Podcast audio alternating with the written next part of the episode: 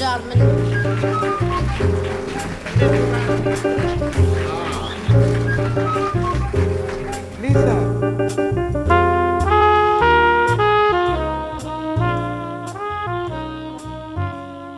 Alô, malta! Bem-vindos de volta ao meu podcast. Boa sexta-feira e bom feriado, dia 1 de maio. Voltamos, como já devem ter percebido pelo título, a ter convidados no podcast. Não digo que seja para sempre, porque ainda não percebemos muito bem como é que isto vai funcionar depois do estado de emergência ser levantado, mas para este episódio 13 temos gente connosco. O que faz com que voltemos também a ter introdução eh, aspecto deste podcast que eu tinha estreado com o João e que desde então nunca mais tinha feito, portanto já estava um bocado destreinada. E para além de estar destreinada, estamos a gravar a uma terça-feira, portanto isto foi tudo um bocado feito à pressão, até porque eu hoje decidi arrumar os armários da casa de banho. Então passei o dia todo a trabalhar e a arrumar os armários da casa de banho nos tempos livres e, portanto, preparar esta introdução que vão ouvir de seguida foi feito, digamos, na última meia hora. Hoje tenho comigo a minha mãe. Foi ela própria quem sugeriu participar neste episódio, precisamente aquele que está entre o 25 de Abril e o Dia da Mãe, por ser o episódio número 13. Como se vê, não é supersticiosa com as coisas mais comuns, mas odeia ver um chinelo do direito e outro virado ao contrário. Nasceu em Angola em 1963 e veio para Portugal com 11 anos, após o 25 de Abril. Quando lhe perguntei, na altura para um trabalho da faculdade, qual é que tinha sido o momento mais traumático entre a saída de Angola e a chegada a Portugal, de todas as coisas que podia ter dito, escolheu contar-me daquela vez em que entrou num café e pediu um do sol. Namorou muito, se bem me lembro de uma conversa que tivemos na Telepisa de Matosinhos, e casou já depois dos 30, a um dia 13. Eu nasci um ano e 11 dias depois. Tornou-se não só mãe, mas a mãe mais cobiçada em todos os meus círculos de amigos. Nunca tivemos segredos ou grandes pudores, nem para o bom, nem para o mau. Disse-me que havia mais uma estrelinha no céu quando a minha tia Mila morreu, a um dia 13. Chateou-se a sério quando, sendo eu ainda pequena, me esqueci de lhe dar os parabéns num aniversário. E deu-me um puxão de cabelos valente enquanto me ensinava a andar de bicicleta. Divorciou-se um dia, 13 ou não, e hoje é mãe e filha numa casa de mulheres. Tem bichos carpinteiros e não aguenta estar muito tempo no mesmo sítio. Foi esta vontade de mudar de ares que a pôs, até hoje em tempos de quarentena, a trabalhar numa farmácia. Na linha da frente ou não, profissional de saúde que ela tem em dizer que não é, tenho a certeza que é indispensável onde quer que trabalhe. É a minha ouvinte mais assídua, todas as sextas-feiras ouve o podcast, religiosamente, e é também a pessoa a quem tenho mais saudades de dar beijos a sério. Hoje tenho comigo a Anabela, a minha mãe. Olá, mãe! Gostaste? Então, ai, eu não estou emocionada, tão querida. Tinhas que fazer isto, claro. Claro, foi feito à pressa, mas foi bem feito. Olha uma coisa que me ocorreu precisamente enquanto estava agora a preparar isto, que acho que nunca te perguntei. Tu gostas do teu nome? Acho que sim. Não é nome tipo de adulta? Não, acho que é o nome que a minha mãe escolheu. Não, isso sim, isso de certeza. Embora, segundo parece que o meu pai queria, não seria esse. Mas foi a minha mãe que escolheu. E era qual, sabes? Isabel. Ai, que lindo! Anabela é melhor, mas acho que é daqueles nomes que tipo. Imagino, super imagino uma adulta a chamar-se Anabela e uma idosa também, mas em criança não- também não te chamava Anabela, não é? Bela, Pois. Belinha, Belita. Faz sentido. E então essa relação com o número 13, conta lá. Hum, não tem nada especial. Sempre gostei do número 13. Tive assim uma, uma, uma sensação muito boa a 13 de maio quando era pequenina que fui a Fátima. No Adeus à Virgem chorei muito e acho que foi Também que já se percebeu pelo decorrer de 5 minutos de episódio que não é difícil chorar. 9, 10, 10 anos por aí. Ok. E se calhar foi a partir daí que comecei a gostar mais de 10 anitos e já estavas em Portugal? Em cá de férias. Ah, ok. Viemos de barco, uma viagem de barco para cá uma semana e depois outra viagem de barco para lá mais uma semana. Por isso, As feiras todas eram o barco. férias três meses, provavelmente. Ok. Duas semanas de viagem e o resto em Portugal. E casaste a 13 de maio de propósito? Por ser dia de Nossa Senhora e calhou um sábado e a casar nesse ano, juntou-se útil ao agradável. Ok. Sabes que eu só estou a perceber agora que vocês costumavam vir a Portugal que anualmente? Não, desde que me conheço, vim a Portugal nessas férias e depois vim porque tive que vir. Ah, ok, então eu estava certa, não era uma coisa, não tinhas relação nenhuma com Portugal. Na altura nós não viajávamos de avião como se viaja agora, muito, muito dificilmente se viajava de avião. Faziam-se era viagens em barcos de passageiros, género cruzeiro, os, as pessoas da metrópole virem para cá passar férias com as crianças, com os maridos, com as famílias. Ok. E era fixe? Era. Era. era... Lembras-te bem disso ou nem por isso? Não lembro muito bem. Lembro-me vagamente. Teria para aí que 7 anos, 8 só na altura.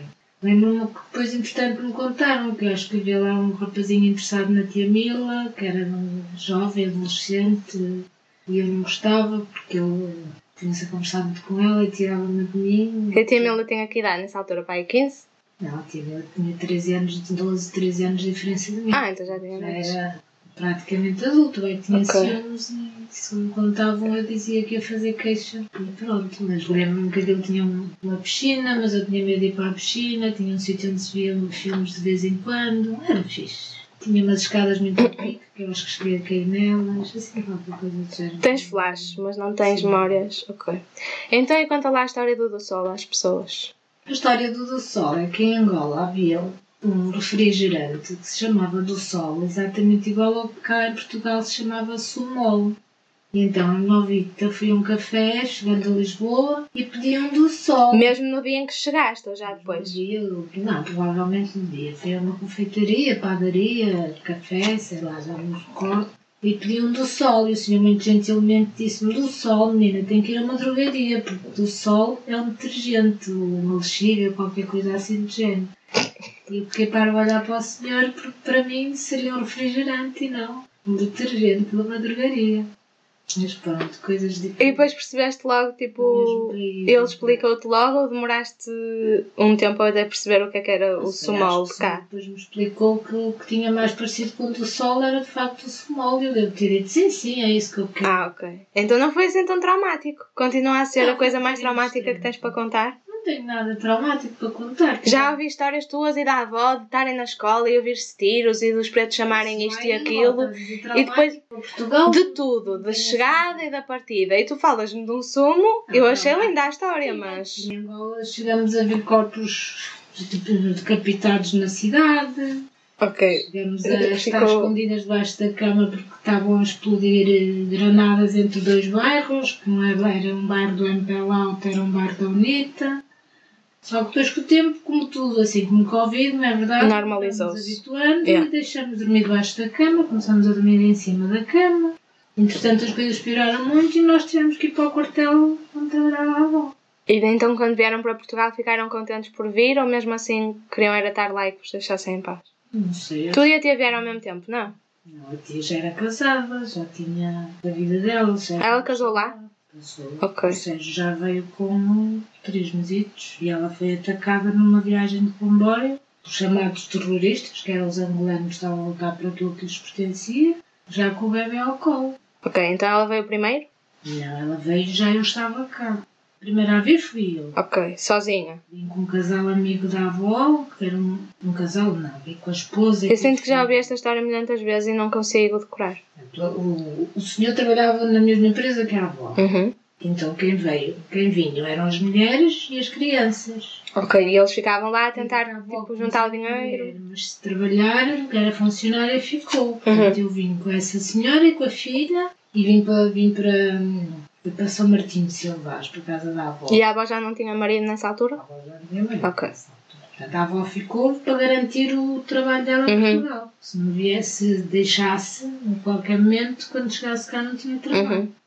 Então ela ficou, eu fiquei a viver com a tia Albertina, que já cá estava, Que é a irmã da minha avó? sim, e os teus bisavós. Ok. Portanto, eu vim. Na aldeia? Na aldeia. Eu vim para aí que é em agosto de 75, talvez, e a avó veio quase no final Então, mas já vieste com 12, se vieste em 75. Não, Em agosto fizemos em setembro. Ah, sim, faz sentido. E como é que tu e a avó passaram da aldeia para o Porto? Porque a avó, com- como veio para Portugal com um emprego garantido, em princípio, trabalhava no Estado, o, lugar, o trabalho que, que lhe propuseram foi aqui na Messe. Ok. Ela teve que vir para o Porto. Portanto, ela veio para o Porto e ainda fiquei um ano.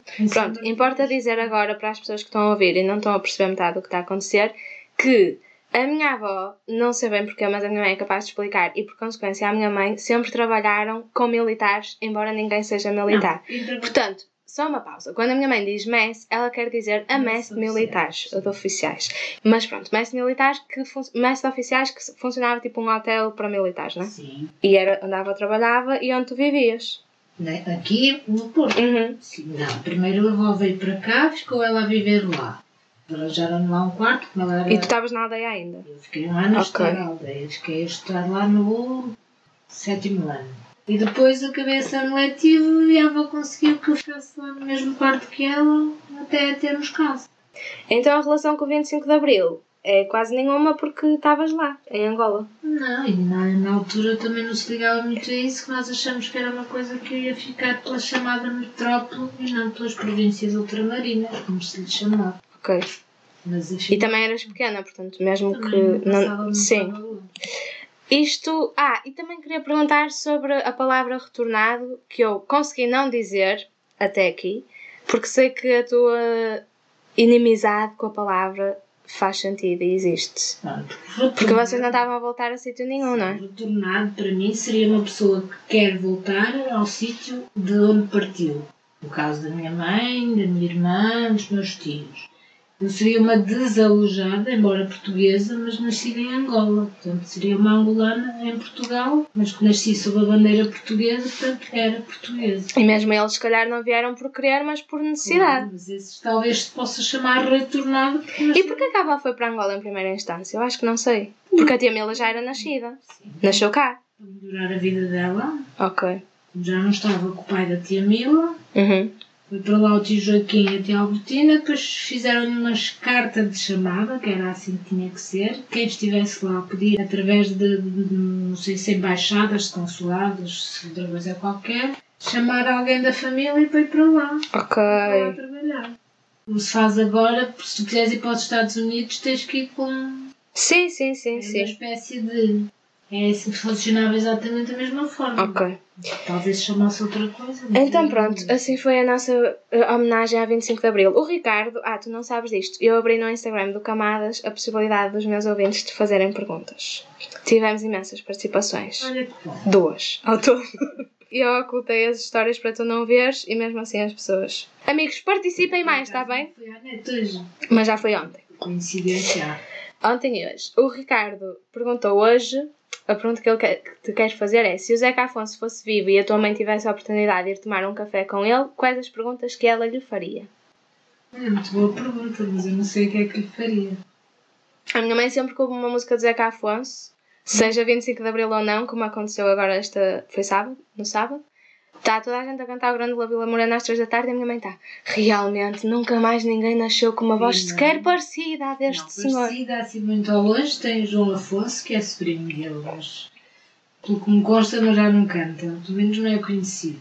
Mas acho que tem, tinha uma voz espetacular, que não é de qualquer forma imitável. E a personalidade dele acho que devia ser 5 estrelas também. Parece, parecia ser uma pessoa muito calma, muito ponderada. Depois, quando tu vieste para cá, começaste tipo, a inteirar-te dessas coisas. Do 25 de Abril, Sim, dos partidos, dos movimentos, das pessoas, ou passava-te ao lado, até porque, mais uma vez, ainda eras pequenita. Passavam lá completamente ao lado. Se bem que notava que nós, vindos de, de outro país, não, não éramos propriamente os mais queridos, os colegas da escola. Mas de qualquer forma, ah, passou-se. Chamavam-nos retornados, chamavam-nos vir de cá, vinhamos tirar o trabalho a quem estava cá. Mas tu tens um bocado aquele. Acho eu que tens afeição tipo às séries dessa época, Sim, claro. aos livros dessa época. Mas Se calhar a tua ideologia política também foi, entre aspas, de certa forma moldada pela, por essa experiência, ou não? Acho que se calhar não, não sei. Não gosto de, de- de ver séries, séries dessa época porque recordo-me que se via nas notícias na altura, que eram os, os portos do- dos barcos cheios de, de contentores com malas e caixas de pessoas que vinham de lá. Que na altura não percebias tão bem quanto percebes agora, ou já. Não, não se percebia, muita coisa que ficou, foi roubada, que as pessoas traziam e que nunca lhes chegou à mão, inclusivamente tu, o teu tio Castro mandou para cá imensos carros, que ele tinha lá um stand de automóveis, nunca viu nenhum, e chegaram cá com uma malinha de mão, tipo a Linda de Souza. Não tiveram direito a nada, porque tudo que eles tentaram mandar ou não chegou, Ou foi roubado? outro país e roubaram lá, ou foi roubado cá. Isso Ok. não dá de saber. E não respondeste ao Ricardo. Tu não respondi. Disseste coisas sobre ele, mas não disseste o que é que lhe perguntavas diretamente. Quer dizer, há poucas pessoas a fazer perguntas e tu mesmo assim não respondes. Perguntava diretamente onde é que ele tinha ido buscar aquela capacidade para fazer aqueles versos espetaculares. Qual era a receita? Também gostar um bocadinho só assim naqueles dias que esteja menos capacitada para pensar, que são quase todos, na verdade, conseguisse fazê-lo. Tá bem, olha. Lembras da conversa da Telepisa que eu falei na introdução? A conversa da telepisa. Dos vários namorados que tu tiveste? Estar com.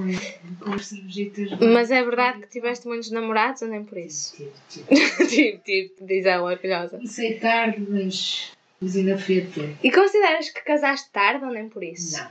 E como é que as coisas aconteceram muito tão repentinamente? É porque de repente casaste dia 13 de maio de 95. 95, fizeste-me em agosto do mesmo ano, que eu sei porque faço as Sim. contas, e tiveste-me em maio de 96. Porquê? E conhecias o pai há quanto tempo? Antes de 95? Há dois anos. Ok. E a minha pergunta era como é que a idade influenciou a vontade de casar e ser mãe assim? Eh, Achei que eu seria naquela altura, porque isto há 20 e quase 4 anos atrás, não se podia ser mãe aos 40 e. não estava muito na moda, já aos 30 e já. E mesmo hoje, tipo, Exato. ser mãe aos 33 não é, não é nem tarde nem cedo, mas há muita gente que é mãe muito mais cedo. Cada vez mais há mulheres a ser mães aos, mães aos 40. Sim, sim, há. Há 20 anos atrás não era assim tão comum. Aos 37, 38, se bem que a avó teve-me aos 37. Mas pronto, isso deve ter sido um caso entre poucos. Por isso é que saiu esta aberrada. Mas então achas que não foi o. Nunca, nunca tive. Casei, quer dizer, se casei, também acho que estaria. Casei agora é 3 meses, fazer um bebê. Não aconteceu, pronto. Que a avó sempre pediu, ai, não, não fiques grávida sem casar, que vergonha ter filhos sem casar. Eu se calhar casei, deixei de tomar a pílula e, e o médico na altura de família disse, ai, não faças isso, podes ter gêmeos. Porquê? Se deixar de tomar a pílula e engravidar logo, podes ter uma ovulação mais de mais Fértil. óvulos e Então o que é que é suposto fazer? Fazer um desmame da pílula? Sim, segundo ele na altura devia ter deixado dois ou três mesinhos, mas pronto, não, não sei os gêmeos. É como se fosse. Sou, sou do Mas signo, gêmeos. Tanto está para lá como para cá, portanto acaba por ser quase ter gêmeos. Perdão, mas nunca tiveste muito o sonho de casar e ser mãe? Ou tinhas? Ou começaste a ter mais tarde? Ser mãe. Casar nem por isso. Ah, é como eu. Mas como não queria chatear muito a minha mãe, coitadita, que não merecia, pronto, fiz de vontade. Ou seja, só casaste para poder ser mãe dentro da legalidade familiar. Não, acho que não, mas pronto, depois juntou-se tudo. Então, isto leva-me à pergunta do Rui. Do Rui. Do Rui Castro, do Ballet é Teatro. esse Rui Castro? Sim, Esse Rui, o Castro. é foi um assim. querido. Agora, onde é que está a pergunta dele? Ele perguntou, eu acho que já sei o que é que vais responder. Qual é a sensação de ouvir o primeiro choro do seu filho, neste caso filha, mal nasceu? Não aconteceu. Não aconteceu. Malta, spoiler. Ela nasceu de cesariana e quase, que- quase não. Quem a viu primeiro do que eu foi o pai e a avó materna. Quando ela chegou à minha beira. Materna ou paterna? Materna. A avó entrou lá? Não, foram os dois de casa. Então vivíamos. Ah, estava toda a gente lá. Que festarola. Tu nasceste, Certo, foste ser lavada, etc. certo. Foram mostrar ao pai. Sim. Quando vinham com, a- com o teu bercinho, com roditas, para me trazer para, o pé, para, para a minha beirinha, estava a chegar a tua avó materna e o teu pai. Ah, ok. Em simultâneo. Estava a pensar na avó paterna porque há uma história com um ramo de flores que foi ela que trouxe e o pai Não, te deu. Foi a tua avó. Essa, Ah, foi esta avó? Ah, ok. ok. ramo na mão que supostamente tinha sido o teu pai que queria oferecer-me. Mas tinha. Mas vinha na mão dela. Uhum. Então foi ela que insistiu para ele comprar o. Ainda não sei, mas também acho que não vou querer saber. Mas então viste-me já vestida, bem tomado, pronta, cheirosa. Só me recordo que eu estava deitada na cama e perguntaram onde estava a tua roupa. E eu lá consegui indicar que estava no armário, ali do lado direito ou esquerdo, não sei. Isso é já triste. prontinha. Mas se estiveste a ouvir o meu primeiro choro em algum. Não foi o meu primeiro choro, mas foi o primeiro choro ouvir, ouvido por ti. Ah, em algum momento eu tive de chorar. Choraste, choraste, choraste. Portanto, podes dizer qual é que foi a sensação, porque foi, para ti foi o primeiro. Foi muito má porque primeiro vieram te tirar porque queriam que eu descansasse, tu não te calavas. E depois, quando eu te ouvi chorar, chorar, chorar, estava-me a levantar para, para ver o que é que se passava. E a senhora disse: Não é preciso levantar-se. Fique sossegadinha, ela está bem, só está com dorzinhas de barriga. Convenhamos que uma cesariana em 96 não deve ser uma cesariana como nós imaginamos Na agora, não é? Nem, havia. eh, como é que se chama? Aquela anestesia. Epidural. Epidural. Sabes uma coisa que eu descobri? Eu ouço um podcast que se chama Puericultura, que é um, um podcast para mamãs, porque, pronto, eu gosto de crianças, ok? E ela, a, a, rapariga que apresenta, que é a Jana qualquer coisa, fez um episódio em que ela falou que agora há tipo uma tendência, não é uma tendência, há uma onda que luta contra isso, porque aparentemente há uma pressão dos médicos, enfermeiros, obstetras, para te impingir determinadas coisas, tipo a epidural, ou a cesariana, ou o que for. E agora há uma tendência, uma modinha. Opá, não quero dizer isto porque não, não, não estou em posição de julgar nem pela positiva nem pela negativa, mas há uma tendência no aspecto moda de responsabilizares alguém com as escolhas que tu queres fazer de antemão. Tipo, imagina, tu dizes ao pai, Alexandre, se me quiserem dar uma epidural, eu não quero. Porque naquele momento o que elas dizem é que estás com tantas, tantas dores que perdes o discernimento e vais ceder à pressão se tiver uma enfermeira a dizer-te mas tome, mas olha que é melhor tomar, mas olha que vai sofrer muito. Então algumas responsabilizam os maridos ou os namorados ou têm tipo, não é uma parteira nem uma xamã, mas tipo uma... eu tive uma cesariana porque Sim, foi por necessidade, mas estava-me a lembrar por causa... das fases todas do, do pré-parto. Eu é que não dei a volta, Não não é é? que deste a volta, só que não fizeste força para sair. Oh, desculpa. Eu estava tão bem, eu tipo, deixem-me dormir. Ainda agora é assim para sair da cama. Tiveram faz- pedir que a menina já estava a entrar em sofrimento, só aí é que levaram para a sala de de parto. Não, isso eu percebo. E lá está, tipo... Mas isso tu dizes faz sentido, porque no momento da da dor uma pessoa é capaz de aceitar Claro. e mais alguma coisa, mas isso também é epidural, se calhar acho que é uma moda mesmo, não sei, não faço ideia. Ah, eu se calhar quero. Ah, por falar nisso, o Tiago, eu estava-me a queixar, esqueci-me de escrever isto, ainda bem que me lembrei. Estava-me a queixar que não tinham mandado perguntas e o Tiago disse, disse para perguntar como é que era ser mãe só de uma filha. Se era mais difícil, se alguma vez quiseste ter outras. Eu gostava de ter tido dois, ou filhas, ou dois filhos, ou casal, era diferente, mas depois, dadas as circunstâncias. Olhaste para mim e pensaste, ela é tão perfeita, para que estragar a obra? Também. Achei melhor ficar só com uma. Depois, do outro lado, também não tinha muita vontade de ter, acho que nem foi assunto que se falou muito. E acabei por ficar só com uma pimpolha. Perfeita. Exatamente. Olha, onde é que em mim vês a genética a funcionar? Mentira. Sim, do teu lado, não é? Disparates às vezes, de tornar tudo, tudo. Vamos só dizer que eu entornei a cerveja antes de começarmos a gravar. Se fosse uma cerveja, não era muito mal. Pronto, ok, mas está tá recente, está fresco na tua memória, é o que quero dizer.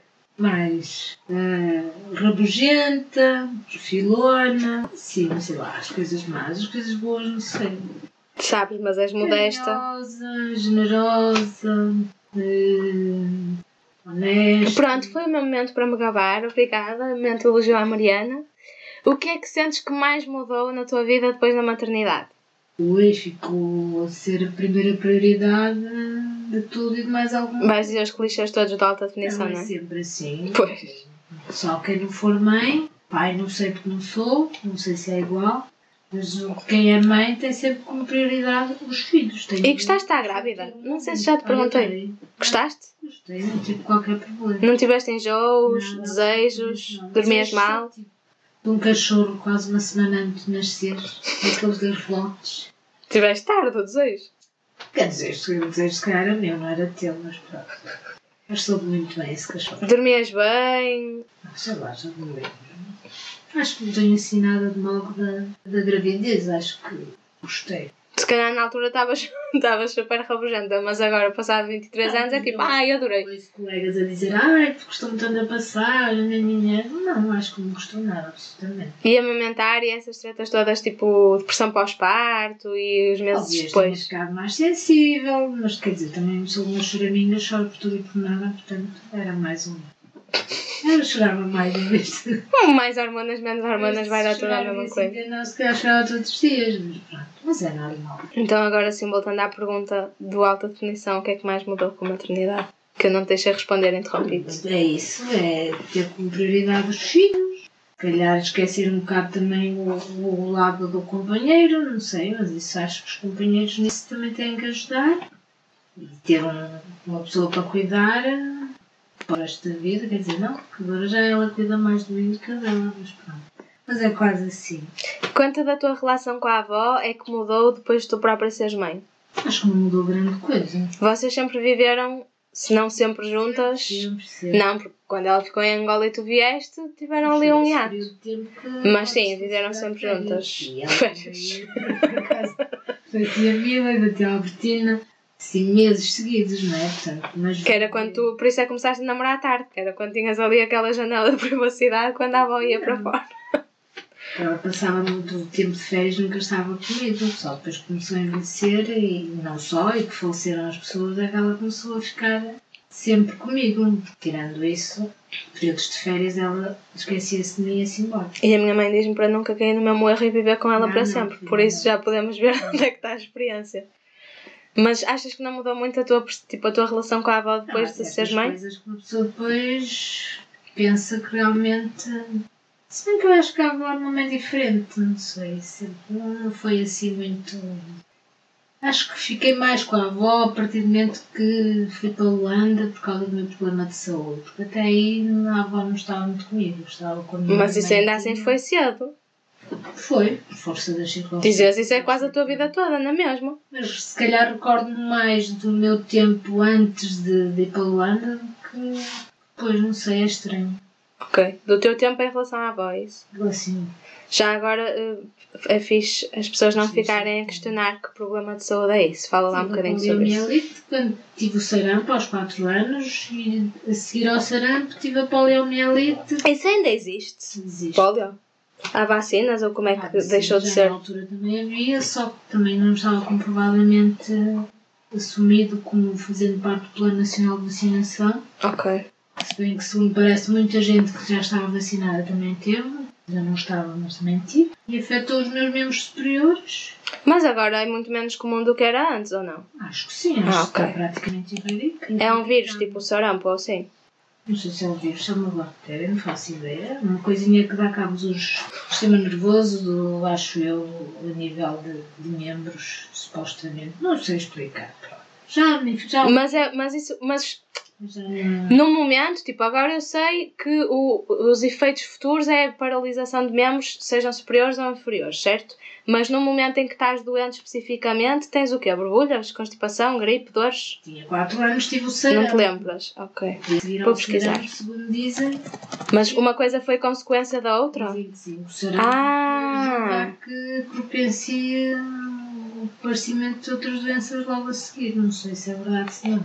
É um vírus, doença contagiosa aguda, causada pelo poliovírus, pode infectar crianças ou adultos. Ainda se vê algumas pessoas bem mais novas do que eu com. Pode não ser isto, pode ser algum acidente ou qualquer coisa, mas. Onde é que estão os sintomas? Ah, ok. Febre, mal-estar, dor de cabeça, dor de garganta, vômitos, diarreia, constipação, espasmos, rigidez na nuca, meningite. Lembras-te disto? Não. Ainda bem. Mas a avó começou a ser mais mãe depois disto, é isso? Depois disso, a avó sentiu-se culpada porque eu não estava vacinada. Ok. E então, a partir daí. Primeiro tive que ir para Luanda, que era a capital de Angola, Uhum. que era onde supostamente havia mais médicos com mais capacidade para tentar ajudar na situação. Ok. Portanto, e a avó trabalhava em Angola, em Nova Lisboa, aliás, eu nasci. Pediu transferência para Luanda para, para supostamente me levar a especialistas na área para tentar ajudar. A Ok. daí eu fiquei a viver só com a avó, quando em, em Nova Lisboa vivia com a tia Mila, com Uhum. a avó, com, com a família da Clarinha, a minha mãe Tina, o meu tio Luís. E ela provavelmente também passou a ser mais mangalinha depois disso, não é? Provavelmente, com certeza, acho que sim. Ok. E quanto. Estava aqui a pensar outra coisa. Quanto eh, da relação com a avó é que definiu o tipo de mãe que querias ser? Minha avózinha, protagonista deste episódio, beijinhos à Almerinda. Sei, quer dizer, acho que nunca fiz nada Por que- seres aquela mãe que eu disse no início que todos os grupos de amigos cobiçaram como sendo a mãe super mega que liberal. Sou, sou assim porque eu sou assim, não é para contrariar o que a minha mãe foi para mim. Mas sempre tiveste tipo, da mesma maneira que tinhas o sonho de ser mãe, sempre soubeste que querias ser essa mãe para a frente ex. Não, acho que foi. Ou foi natural? foi naturalmente acontecendo. Ok.